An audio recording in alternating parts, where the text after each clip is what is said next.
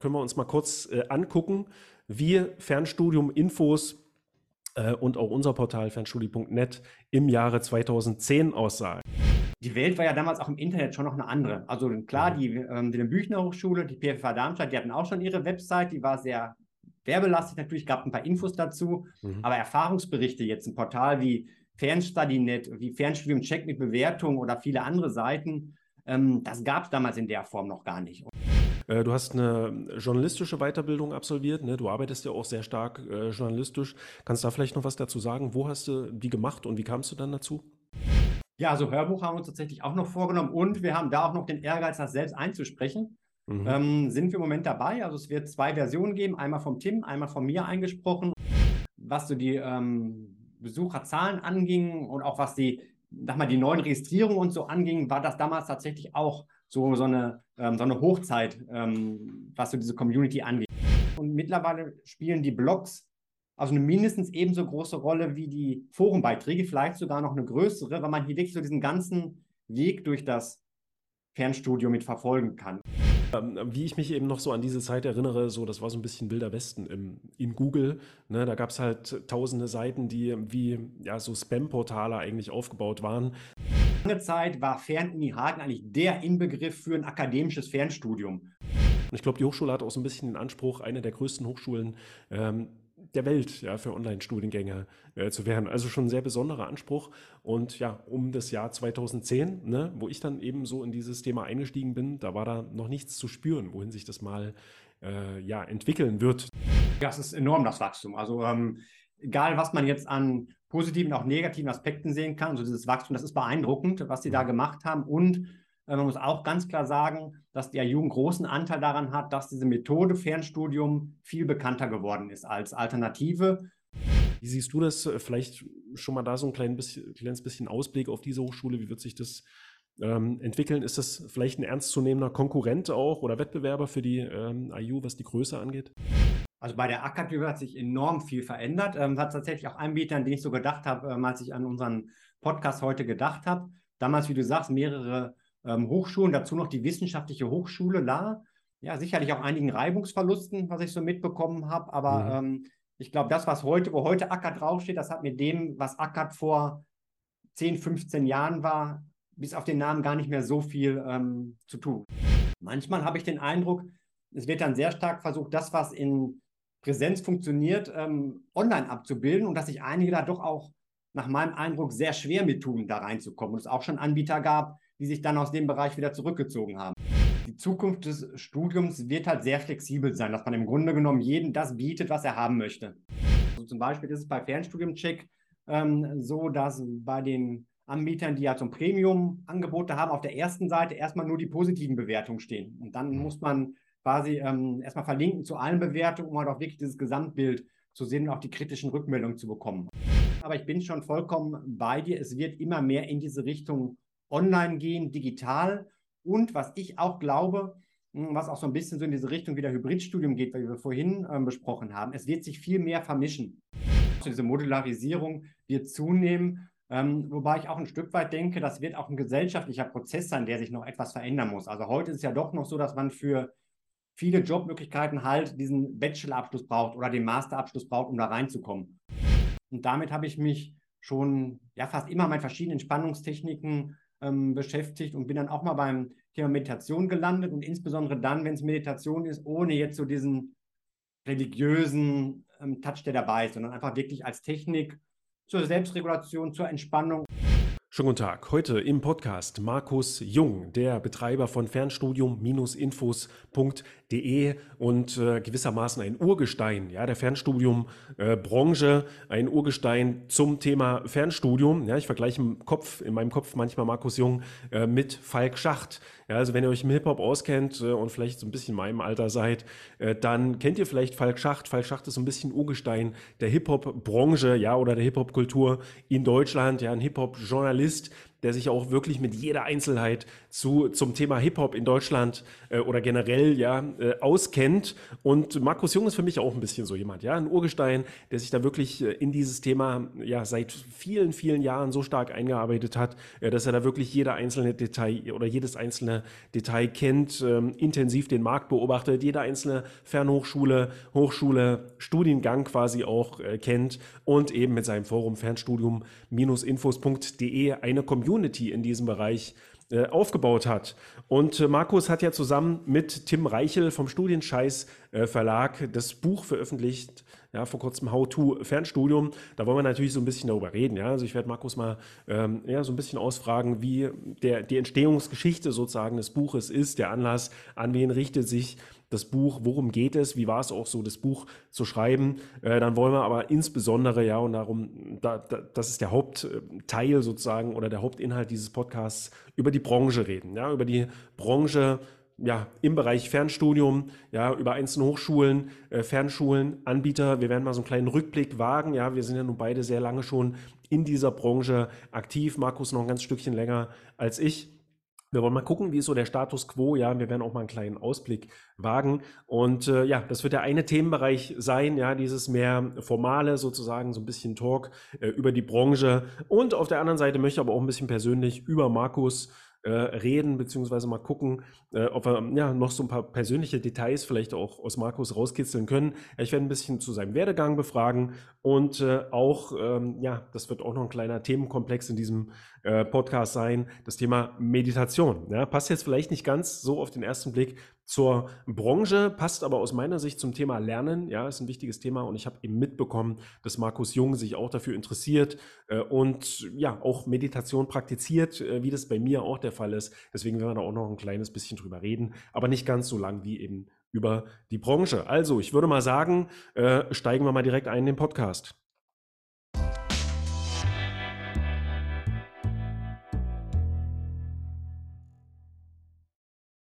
Ja, Markus, dann herzlich willkommen im Podcast. Ja, schön, dass, äh, dass du dabei bist. Wir haben das letzte Mal, ich glaube, so um 2017 oder so hatten wir telefonisch mal, oder 18 müsste es gewesen sein, miteinander gesprochen. Jetzt natürlich das kurze Vorgespräch für diesen Podcast, so, aber jetzt haben wir mal ein bisschen Zeit und Gelegenheit, mal ein bisschen ausführlicher über dich und auch über die äh, Branche, in der wir uns bewegen, zu reden.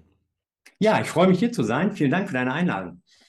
Ja, super. Also Markus, äh, die allererste Frage, die ich eigentlich fast allen Podcast-Gästen hier bis jetzt immer gestellt habe, äh, ist ähm, eine Frage, die so ein bisschen in Werdegang reingeht. Ja, wir wollen jetzt erstmal ein kleines bisschen noch über deinen Werdegang reden, damit äh, die Menschen, die dich jetzt noch nicht kennen, die uns hier zuhören oder zuschauen, äh, dich noch ein kleines bisschen besser kennen äh, lernen. Und die erste Frage, die ich dann immer ganz gerne stelle, ist, ähm, kannst du dich noch an deine Schulzeit erinnern? Also weißt du noch so ein bisschen, wie deine Schulzeit war? Warst du ein guter Schüler? Warst du vielleicht ein nicht so guter Schüler? Ich weiß nicht, ob du ein Abitur gemacht hast oder ein Fachabitur. Erzähl uns doch mal ein kleines bisschen äh, darüber.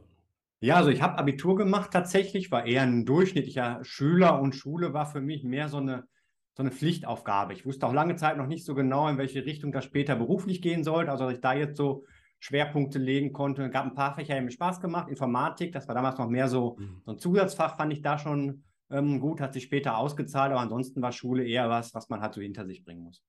Okay, also jetzt nicht die aller, aller, allerbesten Erinnerungen an deine Schulzeit. Ähm, aber Informatik, ja, interessant. Das war ja äh, zu der Zeit, wo du in die Schule gegangen bist und auch wo ich in die Schule gegangen bin. Äh, du bist ja noch ein bisschen, ein kleines bisschen älteres Semester als ich. Ähm, war das eben eigentlich noch fast kein Thema ne, in, in den Schulen, zumindest nicht so wie heute. Äh, wobei ich glaube, heute ist es eigentlich auch noch nicht so ein Riesenthema. Also nicht so, dass ja. man da in der Schule schon programmieren ja, lernen könnte. und Schule ist, glaube ich, so ein schwieriges Thema ähm, bis heute mhm. noch. Also wir hatten damals so die ersten Macs schon bei uns im ah, ja. Informatikraum stehen, hatten da so ein ja, da kommt mal was programmieren, wo sich dann so eine Figur bewegt hat und so, aber das war auch wirklich dann beschränkt auf das Fach und nicht, ähm, mhm. wie es ja heute zumindest theoretisch sein sollte, dass halt auch hm, digitale Techniken dann in vielen ähm, anderen Fächern genutzt werden, was ich von meinen Kindern zum Teil zumindest mal mitbekomme, wo das ansatzweise auch schon mal funktioniert. Mhm. Ja, bei uns gab es tatsächlich dann auch irgendwann so ein, also nach der Wende dann am Gymnasium. Ähm, ich bin ja, ich bin ja noch im Osten äh, oder in der ehemaligen oder DDR in die Schule gegangen. Da gab es sowas natürlich gar nicht. Ja, da konnte ich froh sein, dass ich ein bisschen Englischunterricht hatte. Ähm, aber nach der Wende gab es dann so ein bisschen Informatikunterricht. Da gab es dann schon so ein richtiges Kabinett oder wie man das genannt hat, mit, äh, weiß ich nicht, 20 Rechnern oder so. Noch so alte 386er, 486er oder irgend so ganz uralte Rechner. Ne? Also wer, unser, wer unserer Generation ist, der weiß auch noch, was das ist, ein 386er. Äh, alle anderen dürfen jetzt mal googeln. Also Schulzeit, ein bisschen durchschnittlicher Schüler, hast du gesagt. Informatik war für dich ein Thema und daraus ergibt sich dann wahrscheinlich auch, dass du Informatik studiert hast. Aber das wird ja jetzt sicherlich nicht direkt an der Schule gewesen sein, äh, nach der Schule gewesen sein. Kannst du vielleicht mal kurz sagen, äh, was hast du denn dann nach der Schule gemacht und wie bist du dann äh, ja, an das Fernstudium gekommen, was du dann um 2000 rum absolviert hast? Mhm. Ja, gerne. Also nach der ähm, Schule, da war die Überlegung, Studium oder doch Einstieg in den Beruf. Ich habe mich dann für den Beruf entschieden, für eine Ausbildung. Ähm, stand Bankkaufmann oder Versicherungskaufmann zur Auswahl und es ist dann letztlich der Versicherungskaufmann geworden bei der Allianzversicherung. Ich habe in Dortmund die Ausbildung gemacht und bin dann durch die den Beruf auch eigentlich nach der Ausbildung in Köln gelandet, weil nur da die Möglichkeit war, weiter dann bei der Allianz bleiben zu können. Habe da auch schon viel gemacht, dann ähm, an Projekten nebenher und war auch so der IT-Ansprechpartner. Also Interesse für so das Thema Technik war auch mit vorhanden und ähm, habe dann irgendwann für mich nach so ein paar Jahren im Beruf festgestellt, ich möchte irgendwo weiterkommen, mich weiterbilden. Mhm. Klassisch im Versicherungswesen wäre dann so der Versicherungsfachwirt, der Versicherungsbetriebswirt ähm, gewesen, war sogar schon angemeldet für den Fachwirt bei der IAK mhm. Und bin dann irgendwo aufmerksam geworden auf dieses Fernstudium. Ich hatte früher schon mal von der SGD, von Fernlehrgängen irgendwas gelesen. Auf der Rückseite von Programmzeitschriften war da früher immer große Werbung. Ich weiß nicht, ob die mhm. das immer noch haben. Ja, ja ich glaube schon. Und ähm, dann halt irgendwann auch dieses Mensch, man kann da auch ein akademisches Studium machen und ähm, dieses Thema Informatik, was mich vorher schon immer wieder mal so interessiert hat, das hat mich gefesselt. Und ganz besonders auch die ähm, Wilhelm-Büchner-Hochschule, die hieß damals PFFH Darmstadt. Mhm. Die hatten Informatikstudiengang mit der Fachrichtung Informations- und Kommunikationsmanagement. Und zu dieses mhm. Thema Kommunikation, ähm, das war auch ein zweites Thema, was mich immer schon interessiert hat. Also nicht nur die Technik, sondern auch so im Beruf war ich oft an Schnittstellenfunktionen tätig, wo es darum ging, verschiedene Interessen auszugleichen, moderieren tätig zu werden. Und ähm, da dachte ich, genau das ist es, das probierst du jetzt aus. Und ja, ich bin auch jemand, der immer schon gerne gelesen hat, auch ähm, vielleicht besser sich Dinge alleine aneignen kann als in großen ähm, Klassengruppengesprächen da und habe gedacht, Mensch, das könnte genau das Richtige sein. Das probiere ich jetzt aus. Und so bin ich mhm. dann zum Fernstudium gekommen. Und da ist es dann die Wilhelm-Büchner-Hochschule geworden. Ne? So groß war die Auswahl, zumindest im Informatikbereich damals ja auch noch nicht. Also ich wüsste nicht, was es da für eine staatliche Hochschule äh, gegeben hätte an der Fernuni ähm, Hagen. Gab es da schon ähm, Informatik oder irgendwie die Möglichkeit, im IT-Bereich irgendwas zu, zu, studieren? Ich glaube, nicht so richtig, oder? Also Mathematik gab es auf jeden Fall. Ich hm. meine sogar, es hätte auch einen Informatikstudiengang da schon gegeben. Allerdings war für mich die Fernuni Hagen damals ja gar nicht so ein großes Thema, muss ich sagen. Mhm. Ähm, ich, aus heute würde ich sagen, war auch gut, so war es ja doch sehr technisch, mathematisch, abstrakt, in, gerade in diesen Fächern ist und mhm. ähm, ja, halt auch bei weitem nicht so flexibel, wie das jetzt an der Wilhelm Büchner Hochschule dann war. Ja, vielleicht haben die auch damals einfach die bessere Werbung gemacht, ja, und besser auf sich aufmerksam gemacht. Du sagst, ich kann mich auch noch an diese, ähm, an diese Rückseiten von, von TV-Zeitschriften und so erinnern, äh, wo die Klett-Fernschulen zumindest, ja, also die Wilhelm-Büchner-Hochschule für unsere Zuhörer, die gehört auch mit zum Klett-Imperium, will ich mal sagen, ähm, wo die Klett-Fernschulen zumindest sehr viel Werbung gemacht haben, Institut für Lernsysteme und wie sie nicht alle heißen. Ähm, heute gibt's nicht mehr so viele Zeitschriften, ne, aber man sieht die auch trotzdem immer noch auf Bussen und so weiter. Mhm. Ähm, die, die Werbung sozusagen kleben, die machen auch immer noch noch sehr viel äh, Werbung. Aber mittlerweile ist das Angebot, auch was Informatikstudiengänge angeht, auch im, im Bereich der privaten Hochschulen, äh, doch noch sehr viel größer.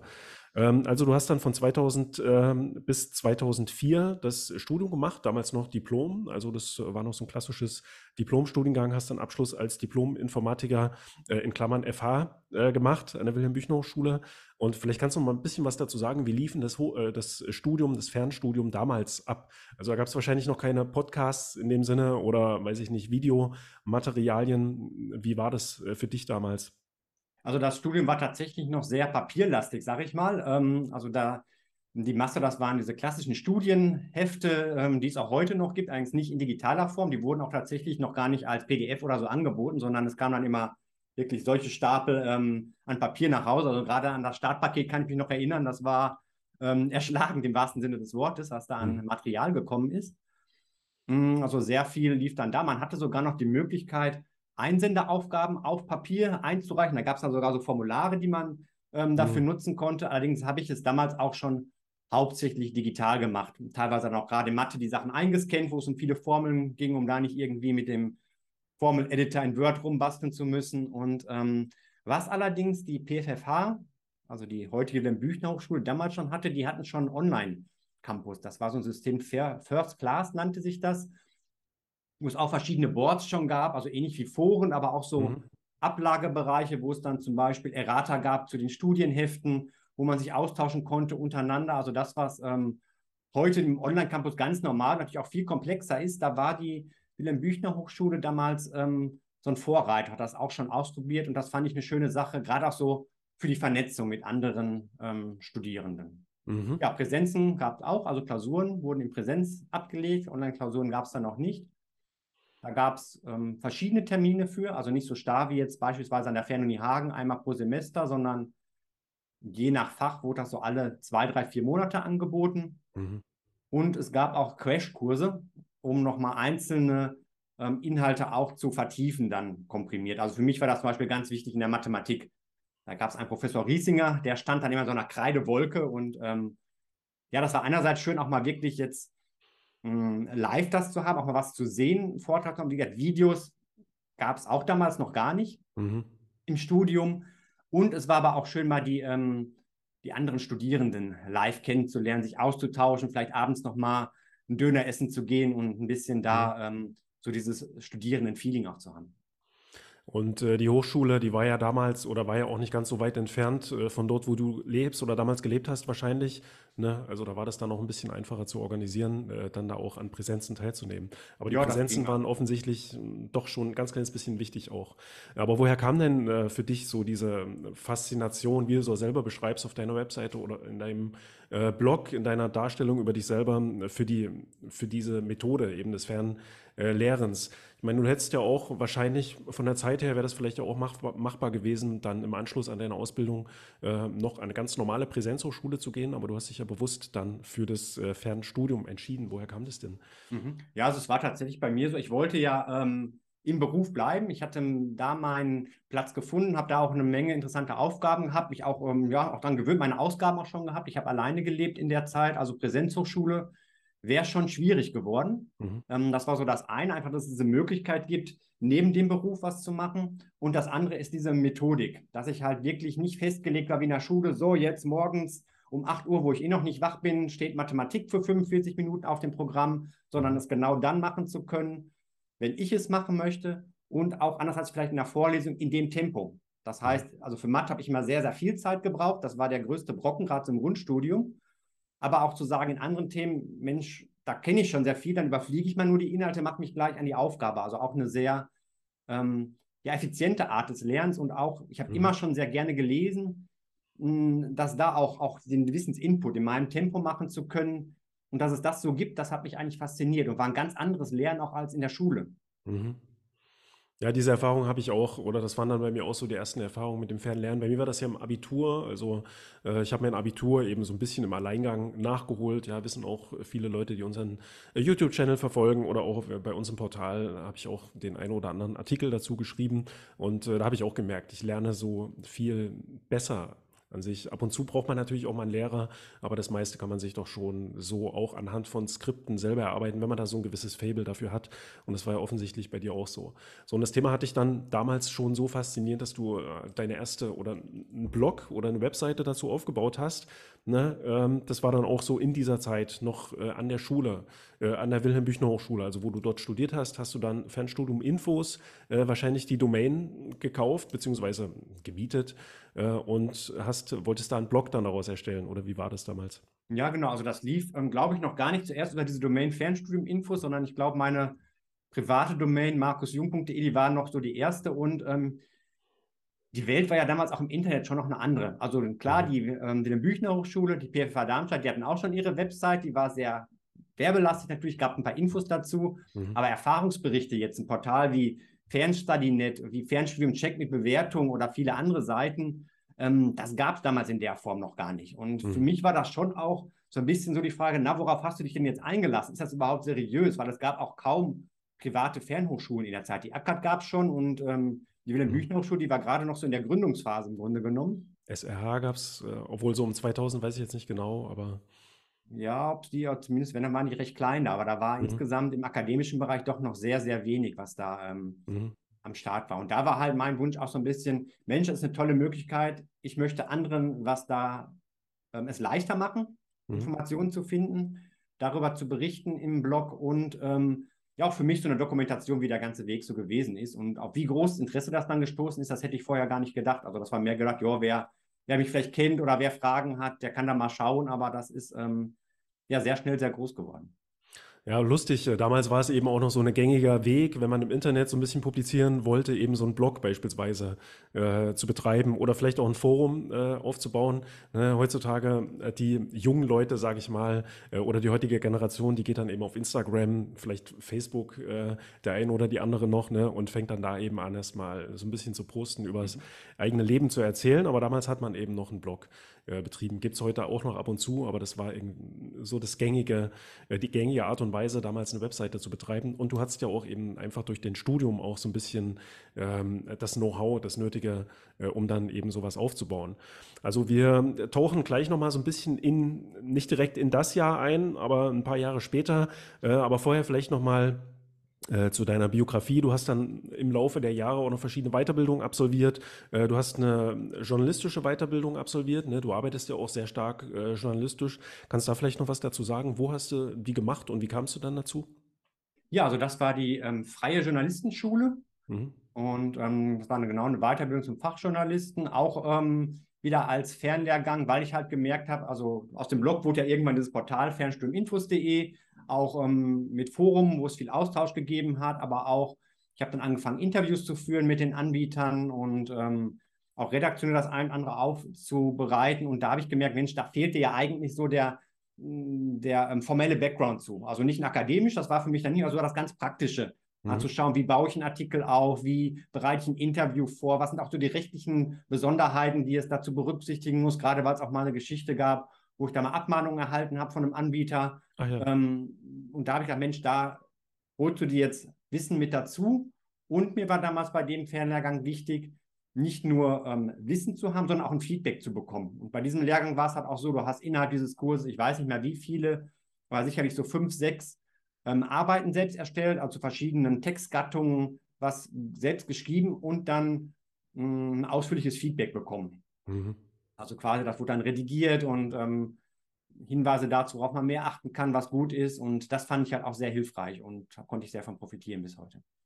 Mhm. Und dann äh, hast du, also ich weiß nicht, ob du das vorher gemacht hattest äh, oder im Anschluss äh, noch eine Weiterbildung in, im Bereich psychologische Beratung, beziehungsweise mhm. zum psychologischen Berater, Personal Coach absolviert. Was war da deine Motivation dafür?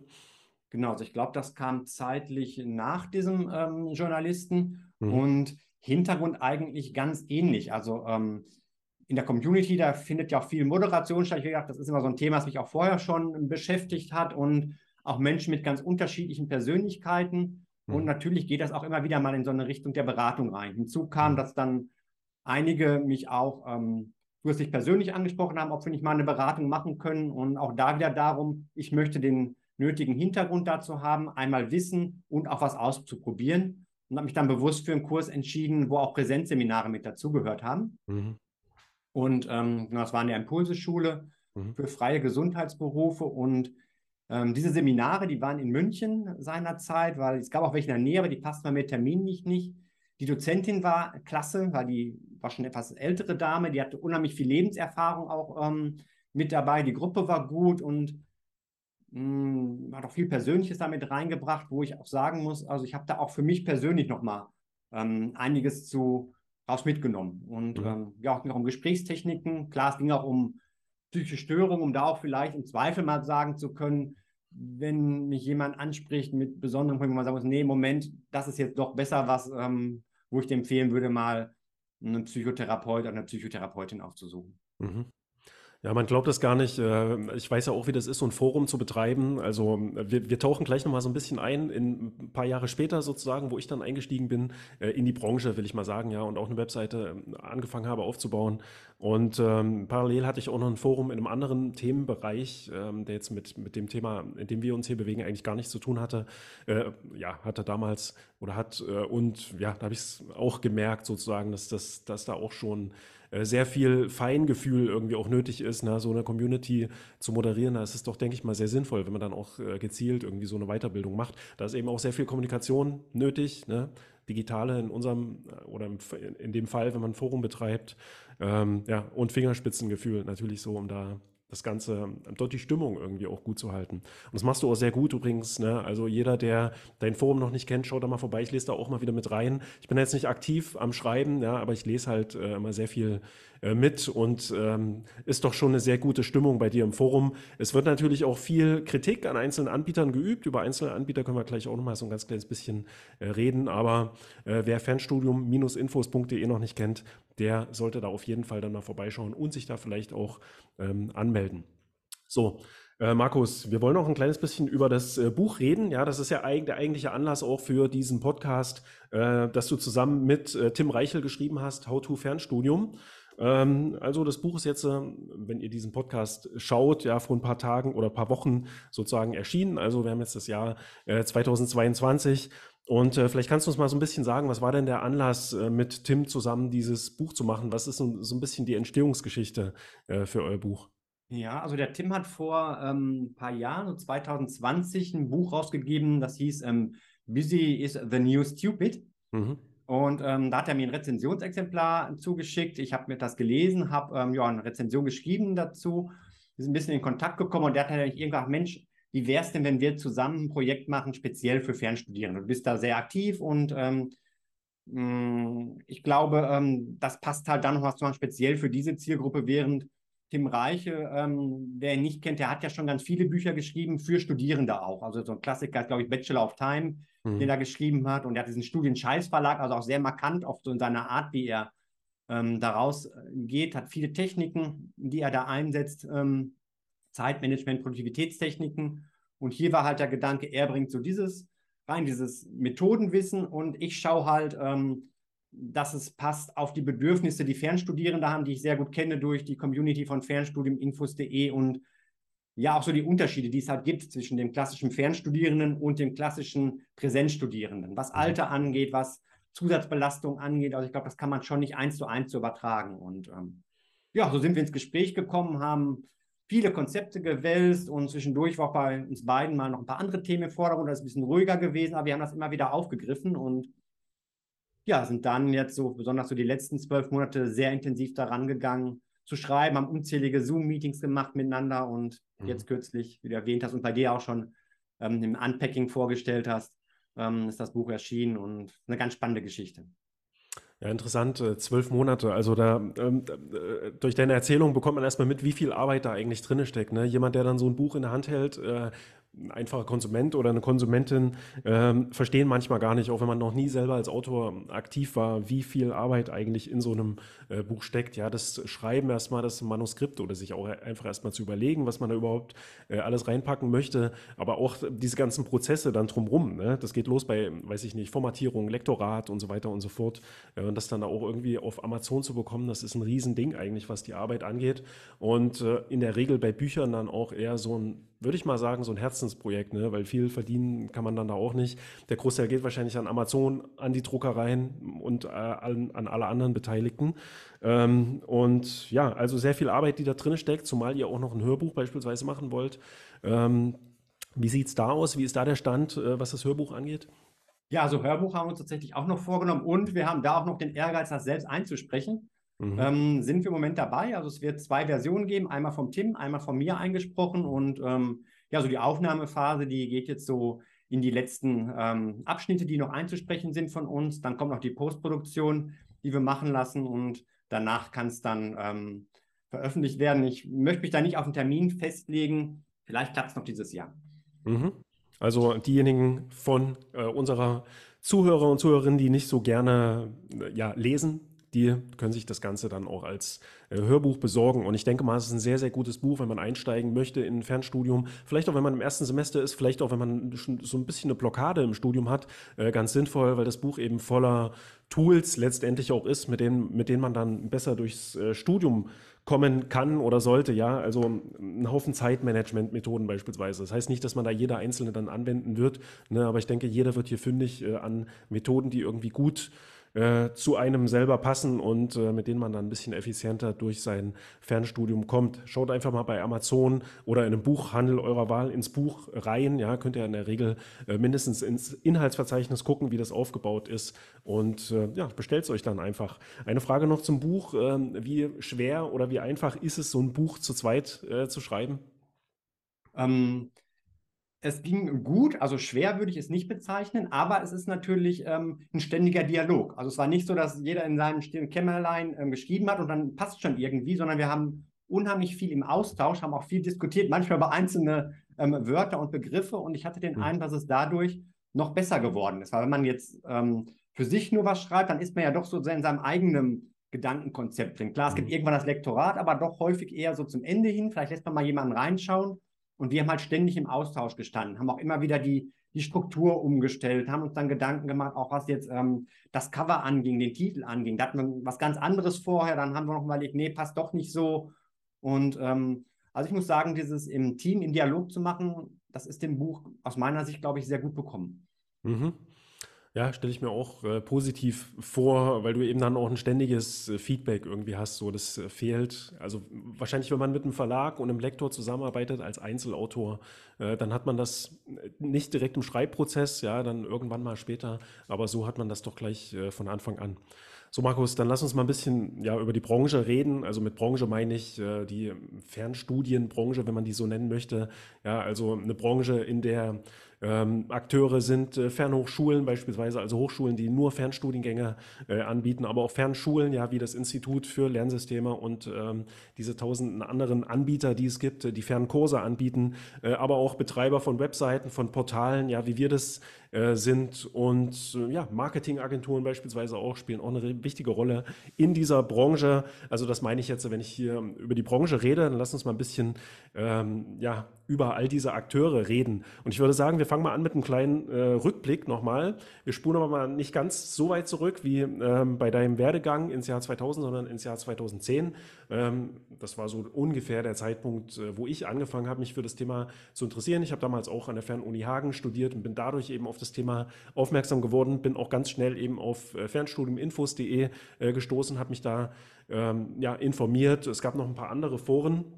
Können wir gleich mal gucken, so ein bisschen, was es damals alles gab. Aber wenn ihr, ja, liebe Zuhörer und äh, Zuschauer, gerade auf ähm, YouTube mit zuschaut, dann werdet ihr gleich sehen, was ich euch jetzt hier teile. Ich möchte mal einen Bildschirm äh, freigeben und dann können wir, können wir uns mal kurz äh, angucken, wie Fernstudium Infos äh, und auch unser Portal fernstudie.net im Jahre 2010 aussah. Ja, und das kann, Ganze kann man machen äh, über die sogenannte Wayback-Maschine. Ja, da kann man sich angucken, wie Websites früher ausgesehen haben, ja, oder zu verschiedenen Zeitpunkten. Da werden dann immer so ähm, ja, Snapshots quasi erstellt zu bestimmten Zeitpunkten. Und hier sieht man, äh, so sah Fernstu äh, Fernstudiuminfos.de im November äh, 2020 aus, 2010 äh, aus. Entschuldigung. Also ihr seht hier, das war dann noch so ein richtiges, typisches, klassisches äh, Forum, alles schon sehr sauber und übersichtlich äh, aufgebaut. Hier Fernstudium, Portal ähm, als Startseite quasi. Es gab auch schon die Fernstud äh, Fernstudenten-Blogs, ja, ähm, die es heute auch immer noch gibt. Ja, also von Anfang an hatten hier äh, Teil oder ja, deiner Mitglieder auch die Möglichkeit, über ihr Fernstudium selber zu bloggen quasi. Ja, wenn sie nicht die technischen Möglichkeiten hatten, sich einen eigenen Blog zu bauen, konnte man hier dann eben schon regelmäßig Beitrag, Beiträge zu, zu seinem Studium äh, veröffentlichen. Und ja, hier sieht man äh, die Themen, die waren damals eigentlich nicht anders als heute. Ja, zum Beispiel, ob die Kosten für ein Fernstudium komplett äh, absetzbar sind, wird hier gefragt äh, oder diskutiert im Forum. Ähm, ja, und äh, verschiedene Themen. Also wenn ihr jetzt zuhört, äh, schaut dann einfach mal in die Beschreibung beziehungsweise in die Shownotes von diesem Podcast. Äh, da verlinke ich euch das Ganze auch. Da könnt ihr euch mal selber anschauen, äh, wie das Ganze ausgesehen hat. Ähm, hier hat man auch schon so ein bisschen die Werbung ja, von Hochschulen, privaten Hochschulen, die damals ja so die typischen Hochschulen waren, die SRH Riedling beispielsweise, ähm, die Wilhelm Büchner Hochschule haben wir hier, die Ackert ähm, Hochschulen hießen sie damals noch, also noch nicht Akkad University äh, und diese ganzen Fernschulen, die Studiengemeinschaft Darmstadt. So, und bevor du gleich wieder äh, redest, äh, Markus, gucken wir noch mal kurz sosafernstudie.net aus. Ja, also wenn ihr äh, gerade hier ja, nur zuhört, das ist eine ältere Version oder das ist äh, sozusagen, wie Fernstudie.net ausgesehen hat im Jahre 2010. Ja, war auch damals eine Community, ähm, hat damals auch schon, ich glaube, 1800 Mitglieder gehabt, nicht ganz so viele wie Fernstudium äh, Infos. Äh, und ja, was ich hier rausge oder gefunden habe, was man hier auch in diesem Snapshot sieht, dass du, Markus Jung, du warst hier auch schon ein Mitglied sozusagen, also hattest, hattest dich auch hier angemeldet und ab und zu mal reingeschaut. Ja, Gruppen gab es bei uns. Es gab auch den ähm, Blog beziehungsweise die Möglichkeit für Fernstudis ähm, einen eigenen Blog zu betreiben, eine eigene Beiträge äh, zu verfassen. Ja, und ja, so sah das Ganze damals aus. Ich würde sagen, teilweise fast noch ein bisschen aufgeräumter, als es heute aussieht. Ähm, heute sieht die Website nicht mehr ganz so aus. Also, das waren, ja, so sah das aus. Hast, hast du noch Erinnerungen an die Zeit 2010? Äh, wie war das damals für dich? Da war bestimmt viel los in deinem Forum, oder? Ja, es war definitiv viel los. Also ähm, gerade auch so, was so die ähm, Besucherzahlen anging und auch was die, sag mal, die neuen Registrierungen und so anging, war das damals tatsächlich auch so, so, eine, ähm, so eine Hochzeit, ähm, was so diese Community anging. Also das ist heute sicherlich deutlich verteilter, weil es gibt viel mehr Möglichkeiten. Du hast vorhin schon die sozialen Medien angesprochen. Bei Instagram gibt es die ähm, viele Studierende, die da aktiv sind oder halt auch in anderen Geschichten auch viele die sich in nicht öffentlichen WhatsApp-Gruppen zum Beispiel zusammentun ähm, oder einen Discord-Channel haben oder sowas, einfach ein bisschen mehr aufgesplittet, ja. Und ja, was ich ganz interessant finde, ähm, fand ich jetzt gerade nochmal durch deinen Einblick, ist, dass damals halt auch diese Blogs schon da waren. Mhm. Und ähm, das ist, glaube ich, so eine Besonderheit. Und mittlerweile spielen die Blogs also eine mindestens ebenso große Rolle wie die Forenbeiträge, vielleicht sogar noch eine größere, weil man hier wirklich so diesen ganzen Weg durch das Fernstudio mit verfolgen kann. Und ähm, sicherlich einige nutzen das, weil es technisch ihnen einfacher ist, als jetzt ähm, selbst irgendwo einen Blog aufzusetzen. Mhm. Ich glaube, der Hauptgrund für viele ist, dass halt die Community schon da ist. Das heißt, ähm, man bloggt nicht nur für sich und hat das irgendwo im Internet stehen, sondern es gibt Feedback. Auch vielleicht mal von anderen Anbietern. Es gibt so, man freut sich gemeinsam, wenn eine Klausur bestanden ist, aber auch wenn mal irgendwo ein Hänger ist, dann gibt es auch mal so einen kleinen ähm, freundlichen Tritt vielleicht oder eine Motivation. Mhm. Und so dieses Community-mäßige, was ja sonst doch im Fernstudium ähm, manchmal vielleicht nicht so vorhanden ist, wo es doch ein bisschen einsamer ist. Ich glaube, das ist so der große Nutzen in so einer Community, ähm, ja, wie es bei mir ist oder auch halt, ähm, wie du es bei dir gezeigt hast. Ja, und diese Blogs ähm, sind auch ein bisschen langlebiger, finde ich zumindest, als ähm, Instagram-Postings be beispielsweise. Ja, Instagram unterliegt, also wenn man da aktiv ist, ja auch so, immer so ein bisschen ja, so einer gewissen Aufmerksamkeitsökonomie, will ich es mal nennen. Also wenn man da unterwegs ist und postet, dann möchte man auch mal möglichst viel Aufmerksamkeit irgendwie auf das, was man äh, dort schreibt, beziehungsweise man muss dann auch schon so ein bisschen mehr herausfallen aus der Masse, äh, irgendwas Besonderes dann da irgendwie liefern, damit Leute da überhaupt drauf auf, aufmerksam äh, werden, dass man da Feedback hat. Es gibt natürlich auch eine riesige ja, Community im, auf Instagram mit Leuten, die dort regelmäßig, weiß ich nicht, ein Foto ihres Schreibtisches posten beispielsweise und ein bisschen, aber man kann eben nicht so viel schreiben äh, zum Studium und es ist auch einfach, also für mich zumindest wäre es zu nervig, da immer so äh, mit, dem, mit dem Handy da irgendwelche Beiträge zu verfassen. Das geht bei dir, glaube ich, im Blog äh, sehr gut. Also für diejenigen, die da wirklich äh, ausführlicher äh, so einen Beitrag schreiben möchten, die möchten, dass der Beitrag auch ein bisschen langlebiger, langlebiger ist und vielleicht auch noch ja, nach zwei Jahren oder so lesbar ist, ähm, ja, für den bietet sich das da auf jeden Fall an. Und man hat dann eben auch mal gleich die Möglichkeit, mit anderen ins Gespräch äh, zu kommen. Finde ich sogar noch ein bisschen besser als auf äh, Instagram. Ja, also so sah das damals aus. Ja, war damals schon so ein sehr aufgeräumtes, äh, gut moderiertes Forum, würde ich sagen. Ja, und äh, so ist es ja, hat sich das ja erhalten eigentlich über die äh, Jahre. Man kann immer noch äh, einen Blog sozusagen betreiben, ja, und äh, dort diskutieren. Hat sich natürlich alles ein bisschen modernisiert vom Layout her, ja, aber die Funktionalität ist doch immer noch äh, dieselbe. Also, weiß ich nicht, kannst du dich noch dran erinnern? Also, wir hatten es ja schon in Anzeigen gesehen an der Seite, was so die gängigen privaten Hochschulen zumindest waren äh, in dieser Zeit oder die größeren, äh, die auch viel Werbung gemacht haben. Ja, das waren die Klett-Hochschulen, beispielsweise die Euro-FH, äh, die Wilhelm-Büchner-Hochschule, äh, die SRH-Fernhochschule. Ähm, ich weiß, so hieß sie, glaube ich, damals noch gar nicht. Ich glaube, ich war auch gerade ähm, kurz dran hängen geblieben, als es gezeigt hast. Ich glaube, die äh, hatte noch mehr Betonung auf diesen Namen. SRH. Fernhochschule Riedlingen. Riedlingen ne? oder Fernhochschule ja. Riedlingen und mittlerweile haben sie den Namen ja gar nicht mehr drin und werben auch zum Teil sogar gar nicht mehr als SRH-Fernhochschule, auch dieses Mobile University wird mhm. da ja oft so in den ähm, Fokus auch gestellt, dieser ja, Untertitel, Zweitbezeichnung. Mhm. Dann gab es noch die ganzen Fernschulen, auch die privaten, die dann auch damals schon sehr stark ihre Werbetrommeln äh, gerührt haben. Ja, und als Webmaster konnte man damals dann auch schon ja, so ein bisschen Geld durch Provision sozusagen verdienen, ja, indem man dann eben äh, versucht hat, ähm, Interessenten für Studiengänge oder Kurse an ja, an, äh, an diese Anbieter weiter zu vermitteln. Und da ist dann in dieser Zeit, wahrscheinlich bin ich deswegen auch so ein bisschen darauf aufmerksam geworden. Ne? Ich habe damals eben auch nach Möglichkeiten gesucht, äh, online Geld zu verdienen mit einem Thema, was mich auch interessiert.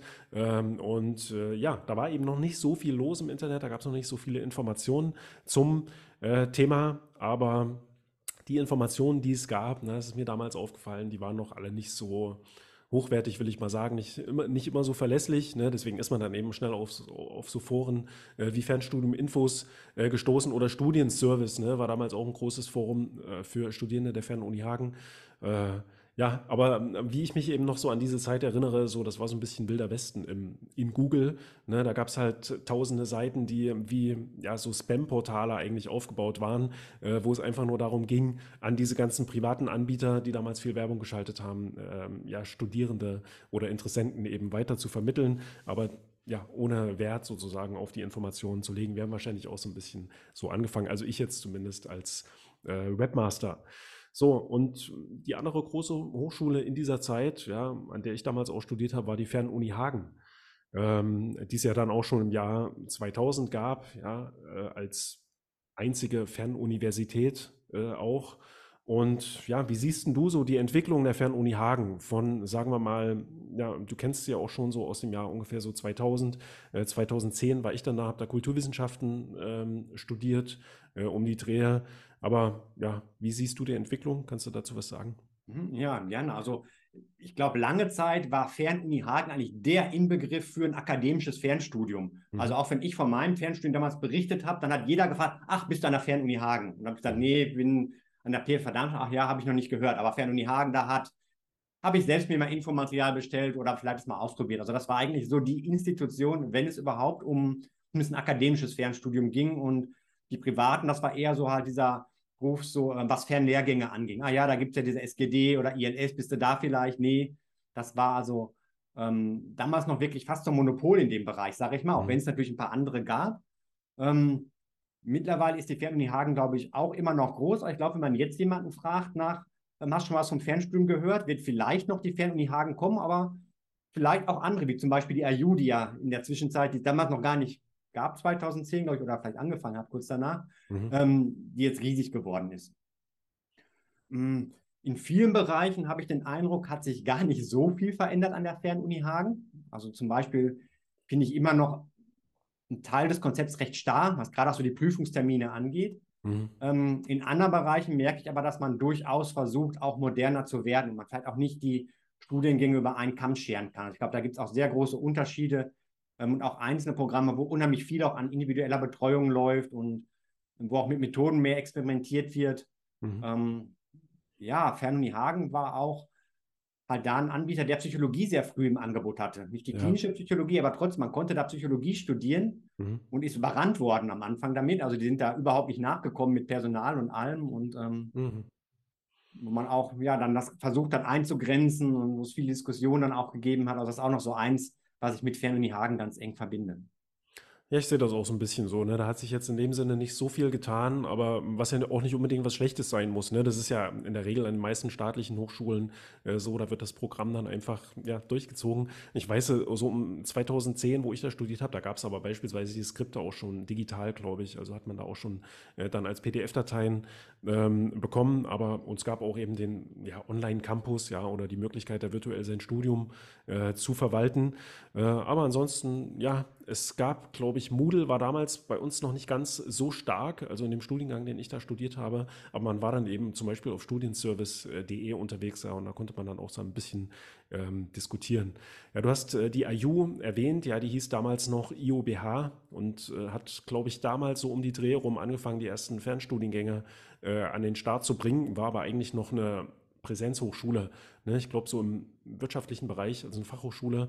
Ähm, und ja, also noch absolut, absolut noch nicht vergleichbar mit dem, was die IU dann heute geworden ist. Ja, letztendlich die größte äh, Hochschule in Deutschland, ja, oder mitzählen zu den größten Hochschulen.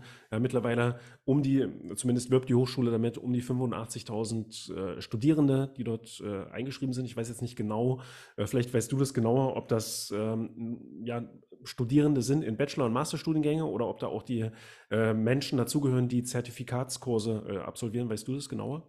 Ja, also es ist alles mit drin, auch die, die in Weiterbildung mit drin sind. Und ähm, also der Bereich Fernstudium ist sicherlich der größte Bereich an der IU, aber in dieser Gesamtzahl sind da auch diejenigen drin, die die anderen Studiengänge haben. Also im mhm. dualen Studium haben die ja auch recht viel und ähm, auch, ja, zum Teil gibt es ja auch so Präsenz, mehr präsenzlastige Angebote, die die anbieten. Mhm.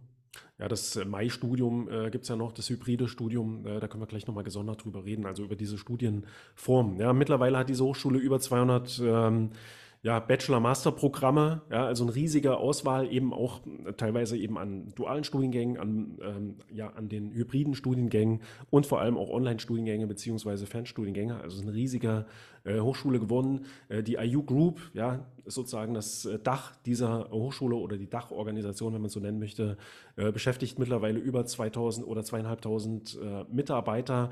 Also es ist ein riesiges, ja, ein riesiger eine riesige Firma, ein riesiges Unternehmen, was da dazugehört. Und ich glaube, die Hochschule hat auch so ein bisschen den Anspruch, eine der größten Hochschulen ähm, der Welt ja, für Online-Studiengänge äh, zu werden. Also schon ein sehr besonderer Anspruch.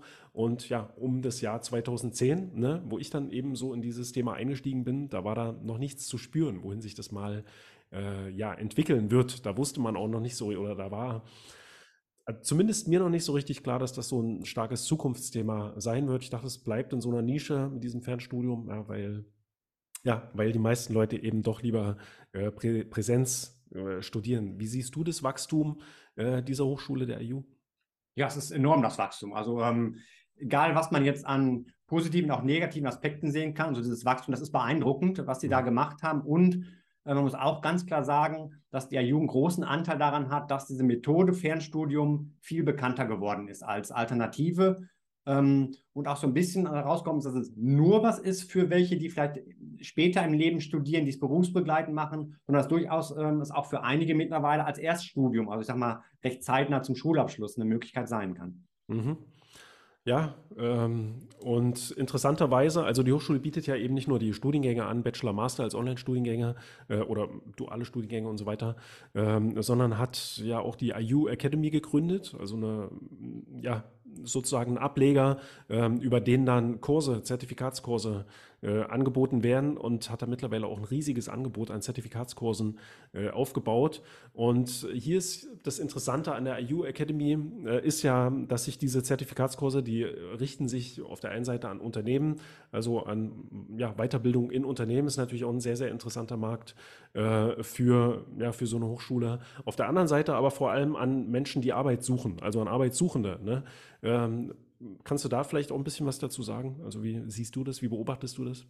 Ja, also ich fand das interessant an diesem ähm, Konzept der IU-Akademie, wie du es ja auch schon andeutest. Es ist ja nicht ähm, offen für alle, sage ich mal. Es gibt diese zwei Zielgruppen, einmal diesen B2B-Bereich und dann halt diese ähm, Zielgruppe der Arbeitssuchenden, die also auch wirklich mhm. aus dieser Gruppe stammen ähm, müssen. Also da ein interessantes Konzept, aber es hat mich erstaunt, wo man eigentlich so stark auf Wachstum geht, dass man diese sind ja häufig einzelne Bausteine aus den Bachelor- und Masterstudiengängen, die da angeboten werden, dass man das noch nicht so in der Breite anbietet, gerade wo ja im Moment so Micro-Learning, Micro-Credentials auch ein ganz großer Trend sind. Also jetzt nicht nur die großen Programme, sondern auch Stücke daraus nochmal ähm, einzeln zu vermarkten. Ja, ich denke mal, das wird auch noch kommen, ne? aber momentan ist da eben so der Fokus auf der einen Seite auf Geschäftskunden beziehungsweise Unternehmen und Weiterbildung oder Upskilling, wie es die äh, Hochschule nennt oder die IU Group. Ja, und auf der anderen Seite eben so dieses äh, ja, dieser Versuch halt auf diesem Markt Fuß zu fassen, ich glaube, der wird in den nächsten Jahren auch wachsen, äh, weil einfach durch die Digitalisierung und diese ganzen Änderungsprozesse, äh, denen wir hier momentan unterliegen, auch, ja, auch in der Wirtschaft sehr viele Menschen oder sehr viel mehr Menschen noch ihren Beruf verlieren werden, ja, weil Berufe aussterben und so. Und äh, ich denke mal, in diese Richtung wird es auch ein bisschen gehen. Da weiß die Hochschule natürlich genau, äh, dass das so gesehen halt ein Wachstumsmarkt ist, ja, und vielleicht auch so ein bisschen ja, eine Vision sozusagen dann dazu versuchen, äh, das Ganze aufzufangen und äh, ja, irgendwie organisiert zu bekommen, eben dass Menschen die eben Dinosaurierberuf haben, so wie es man nennen, ähm, etwas Neues lernen können. Ja. Und du hast auch schon völlig richtig gesagt, dass die Hochschule, das kann man der Hochschule auch sehr stark anrechnen, den Markt letztendlich auch irgendwie größer macht, das Thema Fernstudium, Online-Studium auch irgendwie cool macht, ja, so wie es mal sagen, ähm, und äh, so ein bisschen aus diesem Verstaubten äh, rausholt, äh, woran man denkt, wenn man ja, sich mit der Fernuni Hagen beispielsweise äh, beschäftigt. Ja, ja ich glaube auch, auch damit ähm, auch die anderen Anbieter halt auch so ein bisschen zwingt, quasi ähm, auch mal nicht so in ihrem Fahrwasser zu bleiben, was doch lange Zeit sehr ähm, ruhig war, sondern auch mal Innovationen anzustoßen. Wenn ich alleine an das Thema denke, ähm, Prüfungsform, Online-Klausuren, mhm. da war die Ayua die ersten, die das ausprobiert haben, die auch so ein bisschen den Weg äh, freikämpfen mussten, auch erstmal viel Gegenwind bekommen haben. Und mittlerweile gibt es kaum eine Fernhochschule, die nicht in irgendeiner Form Online-Klausuren anbietet. Sicherlich da auch nochmal hm, beschleunigt durch die ja, Ereignisse und Entwicklung der letzten Jahre. Mhm. Eine andere Hochschule, die äh, so um, um 2010 gab es die auch schon, die Hochschule, also soweit ich weiß, äh, die Hochschule Fresenius, die ist dann aber auch sehr stark gewachsen in den äh, letzten Jahren. Die hatten damals noch keine, also so, noch keine Fernstudiengänge äh, oder Online-Studiengänge im Angebot. Ich glaube noch nicht mal berufsbegleitende Studiengänge, das war damals auch noch nicht so ein großes Thema, ähm, sondern ja, mehr so im Bereich ähm, in den Naturwissenschaften beispielsweise sehr stark ähm, gewesen. Aber ich weiß nicht genau, wann die angefangen haben, äh, auch Fernstudiengänge an den Start zu bringen. Müsste so um 2015, 16, 17 so um die Dreh rum gewesen sein. Ja, ich meine, das wäre sogar noch ein bisschen eher gewesen, dass die so mhm. langsam angefangen sind, weil ich kann mich entsinnen, ich habe da ähm, die Hochschule Fresenius, die haben auch einen Standort in Köln im Mediapark. Mhm. Und da habe ich bei der Allianz in der Nähe gearbeitet und war mal irgendwann in der Mittagspause, weil ich ja damals schon Fernstudium-Infos nebenher gemacht habe, bei denen zu so einem Gespräch, wo die mir ein neues Modell vorgestellt haben. Und ähm, Seit 2007 mache ich Fernstudiuminfos.de hauptberuflich. Also um die Zeit ging das wohl schon los, dass es erste Überlegungen gab, mhm. ähm, da auch ähm, mit diesem Online-Plus-Konzept, was es mhm. jetzt zuerst war, dann in diesen Markt mit reinzugehen. Ach so, dann doch schon ein ganzes Stückchen äh, früher. Ja, die sind ja auch stark gewachsen, ja, auch um, ähm, ja, um 2020, 21 rum da nochmal. Da gab es auch noch mal so einen richtigen Schub und ist mit auch, würde ich sagen, eine der bekannteren äh, Hochschulen im privaten Bereich mittlerweile, was das Thema Fernstudium angeht, auch wenn die jetzt nicht so ein riesiges Studienangebot haben, äh, wie die, äh, ja, wie die IU beispielsweise. Aber mein Eindruck ist so, dass man sich da ein bisschen mehr Zeit lässt in der Entwicklung von äh, Studiengängen, ja, und ähm, ja, eine Akademie oder so eine, sowas wie die IU-Akademie gibt es da auch oder so eine Zertifikatswelt, äh, heißt es, glaube ich, bei der Hochschule ähm, Fresenus. Wie siehst du das? Vielleicht schon mal da so ein klein bisschen, kleines bisschen Ausblick auf diese Hochschule. Wie wird sich das ähm, entwickeln? Ist das vielleicht ein ernstzunehmender Konkurrent auch oder Wettbewerber für die ähm, IU, was die Größe angeht? Wird sich zeigen müssen. Also nach meinem Gefühl jetzt in der Wahrnehmung, zumindest bei mir so in der Community, was ich mitbekomme, ähm, da jetzt speziell für dieses Bereich Fernstudium, Online-Studium noch nicht so groß, wobei ich durchaus mitbekomme, dass sich einige auch für dieses Konzept interessieren. Und jede Hochschule oder viele haben ja vielleicht so ein bisschen was Besonderes Neues, was sie so reingebracht haben. Und an der Hochschule Fresenius sind das für mich besonders so diese Study Mix, mhm. die die eingeführt haben. Das heißt, ähm, weg von diesen reinen schwarz-weiß Studienbriefen, die oft sehr trocken sind, sondern eher so im Magazinstil das Ganze zu machen mit mhm. ähm, also die bieten das nicht für alle Fächer an, aber das ist ein, sind sehr, sehr bunt gestaltet, viele Bilder, auch interaktive Elemente drin, wo man dann über einen QR-Code ähm, vielleicht noch weitere Medien mit einberufen kann, um da halt so ein bisschen auch wieder was Neues reinzubringen ähm, in diese Gestaltung der Studienmaterialien. Mhm. Ja, die Hochschule probiert ja auch ein bisschen rum, habe ich den Eindruck. Also man hat mal versucht, zum Beispiel so ein hybrides äh, Studienmodell an den Start zu bringen. Ich weiß nicht, wie, wie jetzt der aktuelle Stand ist, aber ich, äh, wenn ich mich richtig erinnern kann, ähm, hat es, scheint es, hat es wahrscheinlich nicht so richtig funktioniert. Also man, ähm, ja, probiert da eben auch ein bisschen rum, aber die Hochschule ist eben auch sehr groß, was den Präsenz ähm, Bereich angeht, ja auch sehr finanzkräftig, ähm, was da den ganzen Background angeht. Also auch, finde ich zumindest so aus ja, Branchensicht eine sehr interessante Hochschule, ähm, die ich da auch sehr gerne beobachte. Eine andere Hochschule, die es auch um 2010 schon gab, die damals auch sehr groß war, war die ACAD, ja, damals noch ACAD Hochschulen, glaube ich. Ähm, mittlerweile ACAD University. Wie siehst du diese Hochschule heute? Also bei der Akademie hat sich enorm viel verändert. Ähm, hat tatsächlich auch Anbieter, an den ich so gedacht habe, ähm, als ich an unseren Podcast heute gedacht habe. Damals, wie du sagst, mehrere ähm, Hochschulen, dazu noch die wissenschaftliche Hochschule La, mhm. die ja eher so in Richtung ähm, ja, universitäre Angebote dann auch noch ging. Ähm, dann irgendwann verkauft worden, also früher war es ja die Cornelsen-Fachgruppe, mhm. verkauft worden an Investor, die Aurelius-Gruppe, mittlerweile ja wieder verkauft. Mhm. Und ähm, durch diesen Verkauf an Investor hat sich natürlich enorm viel verändert. Also man kann sagen, ja, ich denke, der Begriff äh, passt schon, die Hochschule ist saniert worden, hat eine ganz andere Ausrichtung bekommen, ist ähm, ganz stark in Digitalisierung ähm, Richtung gegangen, auch vom Studienangebot her. Also früher war ACAD für mich so ein Schwerpunkt eigentlich ähm, Wirtschaftsstudiengänge. Auch an der WHL gab es da dann nochmal was, was auch ganz stark in diese Ökonomierichtung ging und mh, hm, vielleicht auch ein Ruf so für diesen Bereich Übersetzer. Das haben die auch heute mhm. noch mit dabei. Mhm.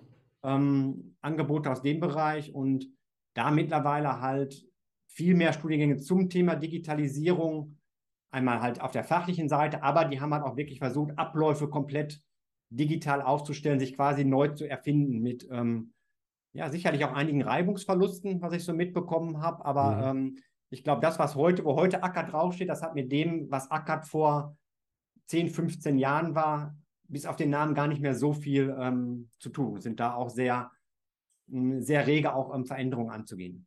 Mhm. Ja, ist auch mein Eindruck. Äh, damals, oder man hat, ich hatte zumindest damals auch noch äh, mit ACAD immer sehr stark den Bereich Maschinenbau oder so technische Studiengänge äh, auch verbunden. Ne, es gibt es heute immer noch, ne, aber nicht mehr, ist nicht mehr ganz so stark und weiß ich nicht, ob, ob man das so sagen kann, aber vielleicht nicht mehr die allererste Anlaufstelle, wenn man sich da für ein Studium irgendwie in diesem Bereich ähm, interessiert.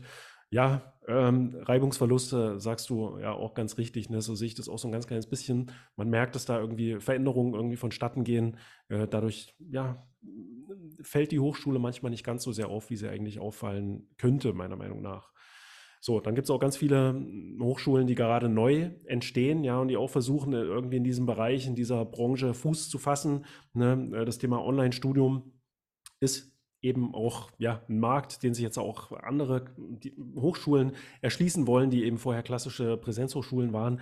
Äh, das allerneueste oder die allerneueste Hochschule, die ich jetzt gesehen habe, ist die, ähm, ich weiß nicht genau, wie man es ausspricht, INU oder INU oder ja, mit Namen International University, habe ich jetzt erst vor zwei Tagen oder so entdeckt. Äh, eine Hochschule, die gerade ganz neu entsteht, äh, die nächstes Jahr 2023 an den Start gehen soll, ja, die gerade sich noch in diesem Akkreditierungsprozess befindet. Ähm, daneben gibt es auch noch ganz viele andere Hochschulen, so die jetzt äh, gerade so ja, um die Jahre 2019, 20 und so weiter bis jetzt ähm, entstanden sind und entstehen. Wie siehst du das? Also ist es gerade eine leichte Zeit äh, für diese Hochschulen, irgendwie so in diesem Markt versuchen, Fuß zu fassen oder?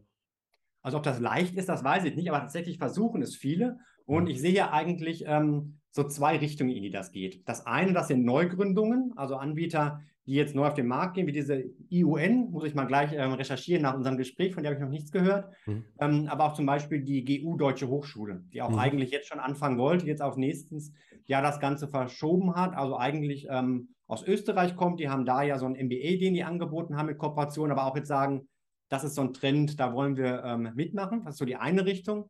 Und was ich mitbekomme, das sind ganz viele Anbieter, private Hochschulen, die eher im Präsenzbereich aktiv waren mhm. vielleicht sogar gesagt haben, nee, Fernlehre ist gar nichts für uns und jetzt sich diesen Bereich des Fernstudiums mit dazu ähm, nehmen wollen. Halt, wie du mhm. sagst, ist ein Marktbereich, ähm, der sehr wächst, wo man auch sagt, da sind ja auch ähm, Umsatzmöglichkeiten, das sind Studierende, die wir noch mit dazu nehmen können und das geht manchmal gut, weil die halt auch vielleicht mit neuen Ideen da reinkommen.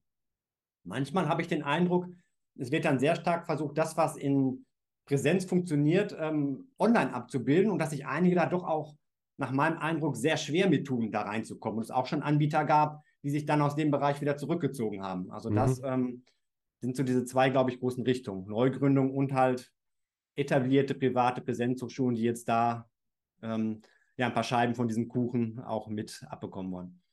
Ja, einer dieser Anbieter, die sich äh, dann zurückgezogen haben, letztendlich ist beispielsweise die Hochschule Makromedia, ja, die auch versucht hat, äh, mit einem Fernstudienprogramm oder mit mehreren Fernstudienprogrammen an den Start äh, zu gehen. Wobei die Hochschule jetzt versucht, äh, mehr so in ein hybrides Studium zu gehen, äh, beziehungsweise ja, so ein hybrides Studiummodell aufzubauen, anzubieten. Ähm, wie siehst du denn das ganze Thema hybrides Studium? Siehst du das auch so ein bisschen als die Zukunft äh, des Studierens oder ähm, ist es was? Ja, also vielleicht kannst du da ein paar Worte dazu sagen. Ja, also ich glaube, ähm, die Zukunft des Studiums wird halt sehr flexibel sein, dass man im Grunde genommen jedem das bietet, was er haben möchte. Mhm. Und ähm, dann passen natürlich diese hybriden Modelle sehr gut mit dazu. Also du kannst zu uns an den Campus kommen, hast da deine Gruppe ähm, oder du machst das online, kannst das vielleicht auch individuell entscheiden. Hm, insgesamt habe ich aber den Eindruck, dass es schon mittelfristig eher in den Trend mehr digital gehen wird. Mhm. Aber klar, man versucht auch da umgekehrt natürlich auch, ähm, wie wir gerade gesagt haben, dass Präsenzhochschulen mit in diesen Fernhochschulbereich kommen möchten, dass man als Fernhochschule auch sagt, man möchte diesen Hybridbereich, diesen Präsenzanteil äh, mit dazu. Ein Beispiel da die Wilhelm Büchner Hochschule, die ja jetzt ein, dieses Flex-Studium anbietet, was halt auch im Grunde genommen ähm, ja ein hybrides Modell ist und auch ähm, mit recht viel Struktur eigentlich dann ein Studium anbietet ähm, mit festen Präsenzzeiten auf dem Campus in Frankfurt. Ja, man merkt auf jeden Fall, dass da ein gewisses Interesse äh, besteht am hybriden Studium, ja, auch ähm, bei der Zielgruppe, insbesondere auch bei Abiturienten, weil das eben auf der einen Seite eine ja, sehr effiziente Möglichkeit ist, ähm, sein Studium zu absolvieren, eine flexible Möglichkeit. Und man hat aber auch die Struktur äh, bei so einem Studium, die vielen dann eben doch bei so Fernstudiengängen äh, so ein bisschen fehlt. Also für mich auf jeden Fall ein Studienmodell, äh, was man beobachten sollte, was für mich doch schon so ein ganz kleines bisschen auch die Zukunft äh, von so Studiengängen ist. Ja, nicht, dass jetzt jeder jeder Studien, Studiengang irgendwann in den nächsten 10, 20 Jahren hybrid sein wird, äh, auch an den staatlichen Hochschulen. Aber ich denke mal, das Angebot wird sich doch so nach und nach mehr äh, ausbauen. So, ähm, noch zwei, drei Fragen oder zwei, drei Sachen in Bezug auf die Branche, über die ich noch kurz reden wollte. Bewertungsportale ist eins davon, also ein Thema. Ähm, die gab es im Jahre 2010 auch noch nicht in dem Sinne. Ne? Da war das äh, Thema Bewertung auch in anderen Bereichen noch nicht so groß. Ne? Ich glaube, da gab es Amazon schon äh, und zwar schon gängig, dass man da auch mal ein bisschen nach Bewertung recherchiert hat, wenn man sich irgendein Produkt kaufen wollte. Im Studienbereich gab es das noch nicht so stark. Dann sind die ersten Portale entstanden. Ich weiß jetzt nicht genau, wann Fernstudium-Check entstanden ist, dürfte aber so um die Drehe äh, gewesen sein. Und Fernstudium direkt äh, gibt es ja noch als zweites, würde ich sagen, großes Portal im Bewertungsbereich. Äh, wie siehst du das äh, Thema Bewertung im Fernstudium? Ist es verlässlich oder ist es eine gute Möglichkeit auch für ähm, Interessenten zu, ja, erstmal zu schauen, irgendwie, was denken andere über das Studiengang oder ähm, was sagst du dazu? Also ich finde es eine wichtige Möglichkeit, ähm, sich einen Überblick zu verschaffen, auch die Möglichkeit zu haben, sehr schnell sehr viele Meinungen einzuholen. Nur ähm, sollte man da sehr mh, hm, überlegt und auch mit einer gewissen kritischen Sicht rangehen. Mh, genau wie das vielleicht bei Amazon bei irgendwelchen Produkten auch so ist, vielleicht nicht nur auf die positiven gucken, sondern auch mal gezielt drauf gucken, was sind die kritischen Bewertung und ähm, auch schauen, wie die Portale aufgebaut sind. Also zum Beispiel ist es bei Fernstudium-Check ähm, so, dass bei den Anbietern, die ja zum Premium-Angebote haben, auf der ersten Seite erstmal nur die positiven Bewertungen stehen. Und dann muss man quasi ähm, erstmal verlinken zu allen Bewertungen, um halt auch wirklich dieses Gesamtbild zu sehen und auch die kritischen Rückmeldungen zu bekommen. Also das, ähm, das sollte man so ein bisschen mit berücksichtigen und man sollte berücksichtigen, dass es halt eine Momentaufnahme ist. In dem Moment, wo die Teilnehmenden oder auch ähm, AbsolventInnen diese Bewertung abgeben. Das ist dann diese, diese Momentaufnahme, diese Rückmeldung, die da gegeben wird. Und noch ein weiterer Punkt, auch viele Anbieter, die wissen, wie wichtig diese Bewertungen sind, auch diese Siegel, die man da bekommt. Ähm, und das heißt, die incentivieren auch, dass man dann eine Bewertung abgibt. Also ich habe es noch nicht mitbekommen, dass einer hat, so, du musst da jetzt eine positive Bewertung abgeben, dann bekommst du das und das von uns. Aber es werden durchaus die Studierenden dahin gelenkt und auch ein bisschen vielleicht auch selektiv einige nur angesprochen, die vielleicht nicht gerade das Studium abgebrochen haben, sage ich mal zum Beispiel. Mhm. Also das sollte man da einfach ähm, so ein bisschen mit im Blick behalten, hat dann aber eine Möglichkeit, einfach auch eine Perspektive mit dabei zu haben. Wie siehst du das? Ich schaue da auch sehr gerne rein. Also ich, äh, wenn wir hier mal einen Studiengang auf unserem YouTube-Channel äh, vorstellen, da schaue ich auch öfter in die Bewertungen äh, mit rein, insbesondere bei Fernstudium Check. Ich filter da auch ganz gerne dann nach den Negativbewertungen, sind nicht immer unbedingt negativ, aber nach den etwas kritischeren äh, Bewertungen, schau da mal. Aber ich schaue natürlich auch zu den positiven. Ich denke mal, ich kann das auch ganz gut äh, einschätzen, sozusagen, ja, ähm, kommt auch mal so ein bisschen drauf an, in welchem Semester ist beispielsweise der oder diejenige, ähm, die das Ganze bewertet haben. Auf solche Faktoren sollte man da so ein bisschen achten. Und ich denke mal, auf Fernstudium-Check hat man da schon sehr gute Recherchemöglichkeiten. Natürlich äh, gibt es da die Infoprofile, ne, wo das Ganze ein bisschen noch mehr hervorgehoben wird, aber die sind ja dann auch dort auch mal als solche äh, gekennzeichnet. Da sollte man dann so ein bisschen drauf achten. Aber ich finde, diese Bewertungen, die sind schon ein wichtiger Schritt sozusagen in dem Auswahlprozess für, ja, für eine Hochschule, für einen Studiengang oder auch für eine einen fairen Kurs. Ja, man sollte es jetzt natürlich nicht als allerersten Schritt äh, machen und gucken, ja, welche, welcher Studiengang hat mehr Bewertung als der andere. Aber man sollte da auf jeden Fall, oder ist auf jeden Fall eine sehr praktische Möglichkeit, dann da nochmal ähm, sich die Bewertungen äh, anzuschauen. Also ich finde, die haben sich auch sehr positiv, äh, oder es hat sich auch sehr positiv entwickelt. Auch die Webseiten an sich ne, sind mittlerweile sehr bequem äh, geworden. Da gibt es sehr, sehr viele Bewertungen auch.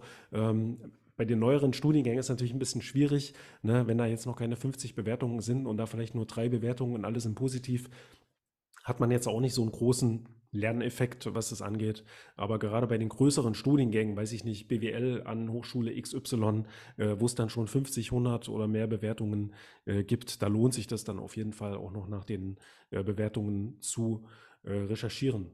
Ja, ja, ich denke auch. Und was man natürlich auch sagen muss, du hast gerade die Entwicklung dieser Portale angesprochen.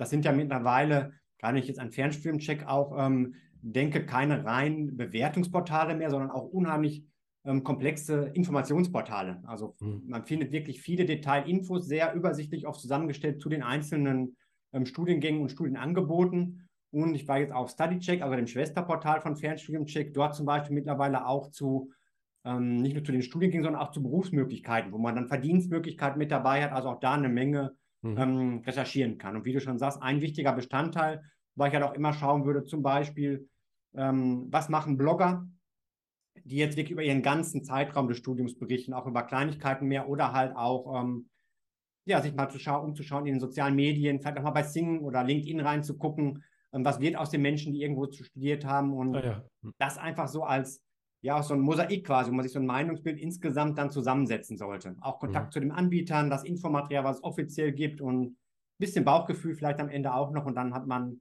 die Möglichkeit, zu ja, sehr soliden Entscheidungen zu kommen. Mhm.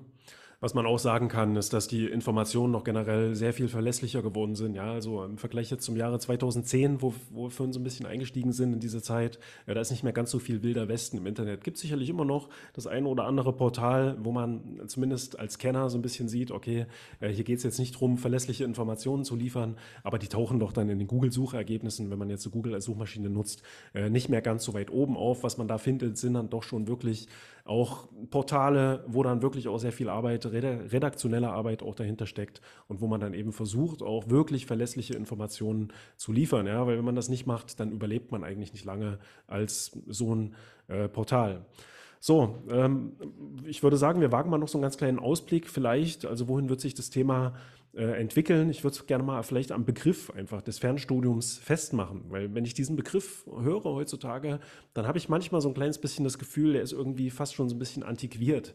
Ja, und wird eigentlich auch im Sprachgebrauch von Studierenden mehr und mehr durch den Begriff Online-Studium ersetzt. Ja, weil die Hochschule ist ja in dem Sinne nicht mehr wirklich fern ja, zu Präsenzen muss man in der Regel sowieso nicht. Ja, die hat man dann schon direkt in seinem äh, Wohnzimmer oder Arbeitszimmer äh, in Form von Online-Seminaren ja, an, an, mehr und mehr Hochschulen. Äh, was würdest du sagen? Wohin wird sich das ganze Thema äh, entwickeln und wird es diesen Begriff Fernstudium ja noch lange so geben in dieser Form? Ja, ist ganz interessant. Also der Begriff Fernstudium, ich kann mich entsinnen, vor etlichen Jahren war ich mal auf einer ähm, Fachtagung und da war genau auch das schon Thema. Ist Fernstudium nicht eigentlich längst überholt? Mhm. Und wir haben damals diskutiert, welche Begriffe ähm, sich stattdessen etablieren könnten. Und da muss man sagen, so ein bisschen ähm, totgesagte leben länger. Also Fernstudium ist nach meiner Wahrnehmung immer noch ein wichtiger Begriff oder Fernuni auch. Also auch wenn viele von dem Studium sprechen, sagen die noch, ja, ich bin an einer Fernuni, auch wenn es vielleicht eigentlich eine Fernfachhochschule mhm. ist. Ja. Ähm, also muss man schauen, aber ich bin schon vollkommen bei dir. Es wird immer mehr in diese Richtung online gehen, digital. Und was ich auch glaube, hm, was auch so ein bisschen so in diese Richtung wie der Hybridstudium geht, weil wir vorhin ähm, besprochen haben, es wird sich viel mehr vermischen. Mhm. Also einer ist, dass die, klar, die Fernhochschulen auch Präsenzangebote noch zum Teil haben, aber auch, dass es natürlich an den Präsenzhochschulen, wenn auch vielleicht langsam und recht träge, immer mehr digitale Angebote gibt. Mhm. Ob es so diese, diese strikte Trennung, wie das heute noch so ist, das ist ein Fernstudium, eine Fernhochschule, das ist ein Präsenzstudium, eine Präsenzhochschule. Ob es das noch gibt in einigen Jahren, mhm. da bin ich skeptisch. Also ich glaube, es wird da immer mehr Vermischung ähm, geben. Also mehr noch als dieses, was vielleicht mhm. früher mal, ist ja mittlerweile auch angestaubte ähm, Begriff des Blended Learnings ist. Mhm. Ja, und ich denke, ein weiterer Trend, äh, den man so ein bisschen jetzt beobachten kann, der durch diese ganze Inflation momentan noch so ein bisschen ja, an Fahrt gewinnen wird, ist der Trend zu so Micro-Degrees oder Upskilling auch, äh, wie es die, wie es die IU Group nennt. Ähm, und zu ja so kürzeren Einheiten oder Lerneinheiten, ja und äh, kürzeren ja Kursen eigentlich auch wieder, wie es eben auch so diese ganzen Fernschulen klassischerweise immer angeboten werden, sei es nun mit einem IHK-Abschluss, sei es mit einem Hochschulzertifikat äh, oder wie auch immer. Ich glaube, viele werden sich gerade zwei oder dreimal überlegen, ob sie jetzt wirklich einen Studiengang an einer privaten Hochschule machen für viel Geld oder nicht vielleicht, ja, solange man sich noch unsicher ist, wie das jetzt in den nächsten ein, zwei, drei Jahren äh, aussieht mit, ja, mit, mit dem eigenen Einkommen vielleicht, äh, ob es da nicht sinnvoller sein kann, wenn man sich trotzdem weiterbilden möchte, äh, so erstmal einen kürzeren Kurs zu machen, Hochschulzertifikatskurs, den man sich dann vielleicht später auf ein Studium äh, anrechnen kann. Also ich denke mal, das Thema, das wird sich auch noch weiterentwickeln jetzt in den nächsten Jahren. Jahren, ja, vielleicht sogar bis hin zu einem Trend, wo man dann doch noch mehr die Möglichkeit hat, äh, sich so ein Studium dann auch ganz individuell sozusagen zusammenzustellen. Hat ja die IU auch mal versucht äh, mit eins, zwei, drei Studienprogrammen, ne, hat nicht so richtig geklappt. Ich weiß nicht, woran es lag. Ne? Man hat es, glaube ich, nicht so richtig kommuniziert, äh, warum man das dann wieder eingestellt hat. Also es gab mal für unsere Zuhörer ja dieses Programm an der IU vor ein, zwei Jahren müsste es gewesen sein. Das hieß Design Your Degree, glaube ich. Ne, da konnte man sich dann in verschiedenen Fachbereichen ähm, wirklich äh, sehr, sehr individuell aus einzelnen Modulen, ähm, aus einer riesigen Auswahl auch an Modulen seinen Studiengang zusammenstellen. Ich denke mal auch, das ähm, ist ja doch ein Thema, was dann einige Hochschulen auch noch aufgreifen werden äh, in den nächsten Jahren. Also wenn es ja. da Interesse dafür gibt. Ne? Ja, ja, also sehe ich auch so, diese Modularisierung wird zunehmen. Ähm, wobei ich auch ein Stück weit denke, das wird auch ein gesellschaftlicher Prozess sein, der sich noch etwas verändern muss. Also heute ist es ja doch noch so, dass man für viele Jobmöglichkeiten halt diesen Bachelorabschluss braucht oder den Masterabschluss braucht, um da reinzukommen. Obwohl vielleicht ein Teil der Inhalte gar nicht relevant sind. Und ähm, mhm. ich denke, dass da auch noch einiges an Veränderungen erfolgen muss, an das dann auch wirklich reicht, wenn es jetzt um Karriere geht und nicht nur dazu gezielt irgendwo ähm, Wissen vielleicht für eine Aufgabe dann anzueignen. Aber mhm. da ist halt auch viel passiert, seitdem man halt das anrechnen kann. Du hast es erwähnt. Ähm, wenn ich erstmal nur ein Zertifikat mache, heißt es ja nicht, dass es dabei bleiben muss, sondern ich kann ja später das Studium machen und trotzdem die Credit Points dann, ähm, mhm. die habe ich dann schon auf meinem Konto quasi. Und mhm. das ist vielleicht auch so ein, ja, so ein Prozess, dass man hier ein paar Credit Points holt, da ein paar Credit Points und das ist so ein bisschen Vision vielleicht noch, dass auch gar nicht mehr alles bei einem Anbieter sein muss, sondern dass ich gezielt auswähle, Mensch, die Hochschule, die ist da sehr gut, da hole ich mir ein paar Credit Points. Mhm. Da ist eine andere Hochschule Spezialist und dann wird am Ende vielleicht so ein Degree dann raus. Mhm. Es geht auch so ein bisschen in Richtung Akademisierung auch. Äh, das habe ich auch in den Fernschulen beobachtet. Ne? Ähm, auf der einen Seite hin zu so IHK-Kursen, also wo dann versucht wird, die Prüfung sozusagen auch durch ja, öffentliche oder staatliche Stellen im Sinne, beziehungsweise öffentlich-rechtliche Stellen äh, abnehmen zu lassen, um die ja, auch um die Qualität dann da so ein bisschen zu versuchen zu steigern, aber auch zu Hochschulzertifikatskursen, die mehr und mehr auch von normalen Fernschulen angeboten äh, werden, dann meistens mal in Kooperation mit Hochschulen. Ähm, ja, auch in diese Richtung so sehe ich da eine gewisse Entwicklung. Ne? Hm, schauen wir mal so, wo sich, wo sich das dann, ja, wie das dann aussehen wird in, sag mal, fünf äh, bis zehn Jahren. Mhm, so. Ja, es wird auf jeden Fall spannend bleiben und ähm, ich denke auch da bei dir wie bei mir einfach ähm, interessant sein, das weiter zu beobachten und zu begleiten. Mhm. So, Markus, jetzt haben wir so einen kleinen Rundumschlag durch die gesamte Branche ähm, gemacht. Ich würde nochmal ähm, zum Schluss jetzt äh, ein bisschen ins Persönliche äh, zurück, ja, oder mich bewegen wollen im Gespräch jetzt mit dir und ähm, mit dir ein bisschen noch über Meditation reden. Ja, ich bin nämlich neulich auf ein äh, Thema, das du in Fernstudium Infos erstellt hattest, äh, aufmerksam geworden. Da schreibst du ausführlich äh, über deine eigenen Erfahrungen mit Meditation. Ja, schreibst so ein bisschen, äh, was du machst, äh, was du für Apps benutzt beispielsweise und äh, was du so für, ja, was du, ja, wie du Mindfulness beispielsweise äh, betreibst. Für mich ist es auch schon sehr, sehr lange ein wichtiges Thema und äh, bevor jetzt irgendjemand hier abschalten möchte, ich finde, es ist auch ein wichtiges Thema, wenn es ums Thema Lernen geht. Ja, man kann dann auch, finde ich zumindest mit Meditation auch seine ja, Lernen Leistung, wenn man es so nennen will, ein bisschen steigern, ein bisschen effizienter vielleicht auch lernen, generell auch Stress abbauen, einfach und sein ganzes Leben so ein bisschen besser ähm, bewältigen. Äh, wie war das denn bei dir? Wie bist du denn zum Thema Meditation gekommen? Warum spielt es so eine Rolle für dich? Ja, also im Grunde genommen auch schon ein Thema, das mich sehr lange beschäftigt und ähm, ja, mein Leben ist oft sehr actionreich, ist sehr viel los und dann noch so ein Punkt, ähm, das macht ja auch Spaß im gewissen Rahmen, aber dann nochmal wieder runterzukommen. Das finde ich mitunter recht herausfordernd. Also was mhm. auch ähm, gesunden Schlaf dann angeht oder auch einfach mal ein bisschen zu entspannen. Und damit habe ich mich schon ja fast immer mit verschiedenen Entspannungstechniken ähm, beschäftigt und bin dann auch mal beim Thema Meditation gelandet und insbesondere dann, wenn es Meditation ist, ohne jetzt so diesen religiösen ähm, Touch, der dabei ist, sondern einfach wirklich als Technik zur Selbstregulation, zur Entspannung und auch ein, ja, ein Stück weit auch ähm, genussbewusste Wahrnehmung. Mhm. Ja, bei mir war das tatsächlich äh, ein Thema, das äh, schon im Zusammenhang auch mit meinem Lernen dann irgendwie kam. Also bei mir war das etwas, worauf ich äh, gestoßen bin äh, in der Zeit, in der ich meinen Realschulabschluss äh, gemacht habe. Ja, dann bin ich irgendwann mal, also ich war da regelmäßig in der Bibliothek ähm, in meiner Stadt. Damals war das eben noch so, da ist man noch in Bibliotheken gegangen, wenn man irgendwie ja, sich für irgendwelche Dinge interessiert hat. Da konnte man nicht noch alles, im, äh, noch nicht alles so im Internet äh, nachlesen, nachrecherchieren.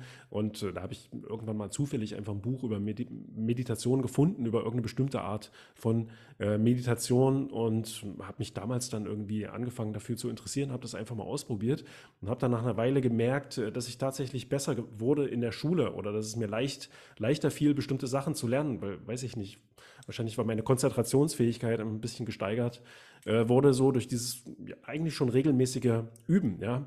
Und sicherlich habe ich nicht so geübt, wie ich das heute machen würde. Ne? Ich habe einfach versucht, in dem, in dem Fall an nichts zu denken, ja. Das ist ja auch so ein bisschen Klischee irgendwie, was man von Meditation hat, aber ich finde, Meditation funktioniert nicht unbedingt so. Ja, gibt es alle möglichen Spielarten. Ähm, und ja, also so war das bei mir damals. Äh, deswegen habe ich auch gesagt, das ist auf jeden Fall ein interessantes Thema, wenn man sich äh, dafür interessiert, um ein bisschen effizienter zu lernen, Konzentration zu steigern und sowas. Ähm, sollte man sich vielleicht auch mal ein bisschen mit Meditation und auch Atemtechniken äh, auseinandersetzen. Du hast geschrieben in dem Thema, das verlinken wir euch natürlich auch in den Shownotes, ähm, was ich eben erwähnt habe, äh, auf fernstudiuminfos.de, äh, dass du Metronom beispielsweise ab und zu benutzt. Lässt dann einfach ein Metronom als App jetzt äh, nebenher klickern oder wie kann ja, man sich genau. Also ähm, für mich war so überlegen, ich mag es nicht so sehr, wenn man mir irgendwas vorgibt. Und ähm, in vielen Apps, da hat man dann eine Meditation drin, meinetwegen auch eine Atemmeditation, das ist aber dann vorgegeben. Du sollst mhm. so und so lange einatmen, dann hältst du so und so lange den Atem an und dann ähm, wieder das Ausatmen. Und ähm, ich finde es mit Metronom sehr angenehm, dass ich mich halt sehr individuell einstellen kann. Also bei mir ist es zum Beispiel so, dass ich dann einen Atemzug 15 ähm, Sekunden habe und dann gibt es halt einen Auftakt, das ist dann der nächste Atemzug. Mhm. Und ich kann da in Gedanken mitziehen, ich kann es auch einfach nur laufen lassen und ähm, das so individuell anpassen, wie ich das gerne haben möchte, ohne dass jetzt einer dazwischen quatscht oder irgendwas ähm, mhm. ist. Und ja, so bin ich dazu gekommen tatsächlich, weil ich nichts gefunden habe, was genau auf meine Bedürfnisse zugeschnitten war. Oder es war dann eine riesig aufgeblähte App, wo ich noch tausend andere Funktionen hatte, vielleicht auch noch bezahlen sollte, die ich gar nicht ähm, haben wollte. Und da mir auch Minimalismus wichtig ist, was ja auch so ein bisschen in diese Richtung dann noch geht, ähm, war das für mich ein guter Weg, die ich bis heute mhm. als eine Methode nutze. Ja, es gibt mittlerweile unzählige Apps äh, ne, zu diesem Thema. Ich finde, braucht man fast alle eigentlich nicht wirklich. Vielleicht als Einstieg, wenn man so ein bisschen Motivation äh, braucht, um in das Thema mal so ein bisschen einzusteigen. Aber eigentlich auf YouTube beispielsweise findet man auch jede Menge äh, geführte Meditationen. Ja, auch mit sowas kann man ganz gut äh, einsteigen. Ja, und ich ja, würde sagen, es ist schon ganz sinnvoll, sich am Anfang einfach nur mal mit so einem Thema äh, wie Bodyscan sozusagen zu beschäftigen, äh, sich da einfach mal hinzulegen oder ja, sich ein bisschen mit seiner Muskulatur zu beschäftigen und versuchen, so einen Muskel nach dem anderen äh, zu entspannen. Du benutzt auch, hast du geschrieben, MBSR oder ich weiß nicht, ob man, wie man es genau ausspricht, MBSR, ähm, ist die Abkürzung für Mindfulness-Based äh, Stress Reduction. Ähm, wie kann man sich das vorstellen? Das kenne ich noch oder kannte ich, bis ich das äh, von dir jetzt gelesen habe, noch gar nicht. Also ist auch ein Achtsamkeitskonzept. ich habe mal ein Buch dazu gelesen, das basiert auf dieser Methode von dem John Kabat-Zinn, der ja auch was Meditation angeht, eine Menge gemacht hat, noch gerade das so ein bisschen wegzubringen von diesem Spirituellen, einfach als Methode anzubringen, wo es auch, ähm, ja, es sind Elemente aus der Achtsamkeit, es sind Elemente, ähm, Yoga-Übungen sind damit drin, die mache ich jetzt in der Form zum Beispiel nicht mehr. Oder ein ganz klassisch ist dabei am Anfang, sich eine Rosine zu nehmen und die ähm, zu betrachten, um die verschiedenen Sinneseindrücke auch mal bewusst wahrzunehmen, die man sonst vielleicht nicht hat, wenn man das Essen ähm, in sich reinschlingt und da auch einfach, ja, Meditation ist auch ganz viel einfach mal zu spüren. Oder wie du auch vorhin gesagt hast, geht ja auch gar nicht unbedingt darum, ähm, nichts zu denken, sondern eher einfach mal zu schauen, was sind denn für Gedanken da und denen mhm. vielleicht nicht gleich hinterher zu rennen, ja. ähm, wie man es sonst so macht. Und das sind da Konzepte, die damit drin sind. Also war für mich auch mal ein interessanter ähm, Input, aber jetzt nichts, was ich jetzt nach diesem Konzept noch genauso heute machen würde. Mhm. Und äh, Yoga Nidra hast du auch geschrieben. Ähm, wie kann man sich das vorstellen? Ja, also Yoga Nidra ist für mich eigentlich so das, ähm, das ähm, Schweizer Taschenmesser, so das Allzweckwerkzeug und das, was ich auch mittlerweile seit ja, zehn Jahren sehr regelmäßig praktiziere. Mhm. Ähm, vereinfacht gesagt, du legst dich hin für rund 25 Minuten bewegungslos und es sind dann verschiedene Elemente enthalten. Es ist auch so eine Art Bodyscan mit drin. Ähm, es ist eine Atemmeditation mit drin. Es sind Elemente aus dem autogenen Training mit drin, also um zu schauen, was sich jetzt kalt oder warm anfühlt. Es sind auch Visualisierungen mit drin, die dann irgendwo eher positive Assoziationen mit sich bringen und so ein, ähm, ja, so ein Mantra, so ein Spruch, den man sich da vorsagt. Also bei dem, was ich nutze, das zum Beispiel, ich lebe ruhig und gelassen. Mhm. Und ähm, das sind 25 Minuten und quasi so ein Rundumschlag. Und ähm, man sagt, dass quasi diese 25 Minuten so gut wie zwei oder drei Stunden Schlaf sind. Mhm. Mag auch ein bisschen Marketing dabei sein, aber ich merke schon, wenn ich das mittags mache, das teilt so bei mir so den Tag in zwei Hälften. Ich fühle mich tatsächlich danach entspannt, habe wieder mehr Energie und mhm. ähm, ich finde da halt auch ganz schön, dass ich auch für meinen Körper was Gutes tue. Wenn ich jetzt im Meditationssitz bin, finde ich das oft sehr anstrengend, da kommen Rückenschmerzen und hier mhm. liege ich auch dabei und kann auch zum Beispiel den Rücken mal ähm, entspannen. Mhm. Und was ich so spannend finde dabei ist, dass auch jetzt nach zehn Jahren die Erfahrungen immer wieder unterschiedlich sind. Manchmal schlafe ich nach ein paar Minuten ein, habe dann halt eine halbe Stunde Mittagsschlaf gemacht. Mhm. Soll man eigentlich nicht, aber ähm, ist für mich völlig okay, weil dann hat der Körper halt das gebraucht. Manchmal bin ich nur sehr oberflächlich dabei, bin viel in meinen Gedanken drin, auch okay. Und häufig ist es irgendwo so ein Zwischenzustand halt, wo ich merke, ich komme zur Ruhe, döse vielleicht mal so ein bisschen weg und ähm, habe halt eher so diesen Meditationseffekt dabei. Also das ist tatsächlich das, was so als formellen Weg ich versuche, ähm, einmal am Tag mit reinzubringen und auch die Zeit, ich habe den einfach Eindruck, das bringt mir eher noch wieder zusätzliche Zeit hinterher, dass es mir Zeit wegnimmt. Mhm. Ähm, also Yoga Nitra muss ich mir auch noch mal genauer anschauen. So, das kann man sicherlich äh, auch so ein bisschen über YouTube lernen. Ja, da gibt es bestimmt auch das eine oder andere Tutorial. Ähm, was ich auch eine Zeit lang gemacht habe, also ich hatte mal so eine Phase, habe ich wirklich sehr, sehr viel meditiert, äh, teilweise so zwei, drei Stunden am Tag geübt, einfach und äh, was ich damals gemerkt habe, ist, dass äh, wenn ich Gitarre spiele oder versuche ein Stück auf der Gitarre zu lernen, äh, was teilweise in dieser Zeit so komplexe Stücke, Stücke waren, also klassische äh, Sachen, wo man wirklich so viel mit seinen Fingern äh, sehr komplex spielen muss, also nicht einfach nur in die Tasten klimpern, ähm, was dann auch viel Lernarbeit für meinen Kopf war. Und äh, wenn ich dann nach, nach so einer Lernsession an der Gitarre, die vielleicht, weiß ich nicht, eine Stunde oder so gedauert habe, hat, ähm, meditiert habe, dann hatte ich danach nochmal die Energie, eigentlich nochmal weiter zu lernen und hatte immer das Gefühl, äh, jetzt fühlt sich das auf einmal, was ich davor schon gelernt habe, vor der Meditation oder geübt hatte, auf einmal sicher an. Also das, mhm. das war ein sehr interessanter Effekt.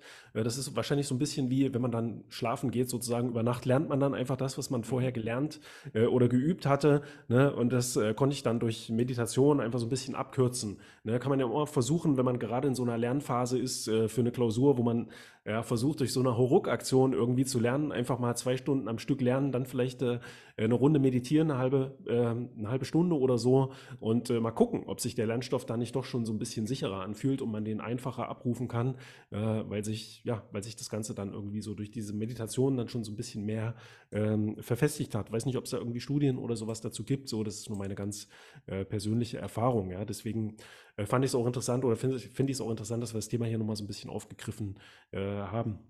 Ja, ja, also kann ich ähm, bestätigen, ist auch meine Erfahrung und ähm, halt auch eine Technik, die ähm, ja auch in diesem How-to-Fernstudio mit drin ist. Da geht es nicht speziell um Meditieren, aber um Pausen einfach. Und da ist es tatsächlich auch wissenschaftlich nachgewiesen, dass regelmäßige Pausen insgesamt ähm, dazu beitragen, dass man viel länger auf einem hohen Niveau bleiben kann. Ob es jetzt das Gitarre spielen ist bei dir oder ob es vielleicht das Lernen von Karteikarten ist. Hat man mhm. gesagt, eine Stunde durchzupowern, dann lieber vielleicht ähm, zweimal 30 Minuten und zumindest fünf Minuten, sei es die Meditation oder kurzer Spaziergang, einfach mal frische Luft schnappen, was es halt auch sein mag. Mhm. So, und damit haben wir jetzt auch wieder den Kreis geschlossen, ja, zum Buch. Also das Buch äh, findet ihr natürlich beispielsweise auf Amazon, ja, oder ich kann auch empfehlen, vielleicht mal bei buch.de äh, zu schauen oder thalia.de müsste das mittlerweile sein. Oder einfach bei einem Buchhändler auch euer, eurer Wahl in der Stadt das zu bestellen. Die freuen sich auch ähm, über jeden Kauf, der nicht direkt über Amazon läuft. Aber ansonsten findet man es natürlich auch auf Amazon. Wir verlinken euch das Ganze auch in den Shownotes. Kannst du uns vielleicht noch sagen zum Abschluss, äh, wie können äh, Menschen, die uns hier zuhören, dir am besten folgen? Wo finden sie dich? Jetzt mal abgesehen von fernstudium-infos.de. Genau, also fernstudiuminfos.de, klar ähm, bin ich erreichbar. Ich mache regelmäßig auch Video-Interviews mit Verantwortlichen aus der Branche, mit anderen Fernstudierenden. Also bei YouTube findet man nicht, auch Fernstudium-infos.de ist da der Kanal und ähm, das eigentlich auch auf vielen weiteren Portalen und jeweils dort dann auf meiner Seite natürlich auch meine Kontaktdaten verlinkt, sei es LinkedIn oder einfach die ganz klassische E-Mail. Ja, also so wie ich dich kenne, bist du eigentlich überall vertreten. Auf Twitter findet man dich auch ähm, und äh, eigentlich in jedem auch neuen immer sozialen Medium, was es so gibt, so bist du dann auch immer recht schnell ähm, zu finden. Also wir verlinken euch das alles in den Shownotes. Markus, äh, vielen Dank äh, für das Gespräch. Vielen Dank auch mal so ein bisschen mit dir über die Branche jetzt geredet haben zu können. Ja, ähm, und ja, ich hoffe, wir sehen uns bald und können dann bald wieder, ja, und können dann mal so ein interessantes Gespräch machen und mal an dem einen oder anderen Punkt noch so ein bisschen in die Tiefe gehen. Mhm. Ja, sehr gerne. Ich danke dir, dass ich hier sein durfte und mir hat es auch viel Spaß gemacht, so mal ähm, vom Portalbetreiber zu Portalbetreiber das eine oder andere hier zu betrachten. Hier weiter viel Erfolg und ja, bis bald. Tschüss. Tschüss.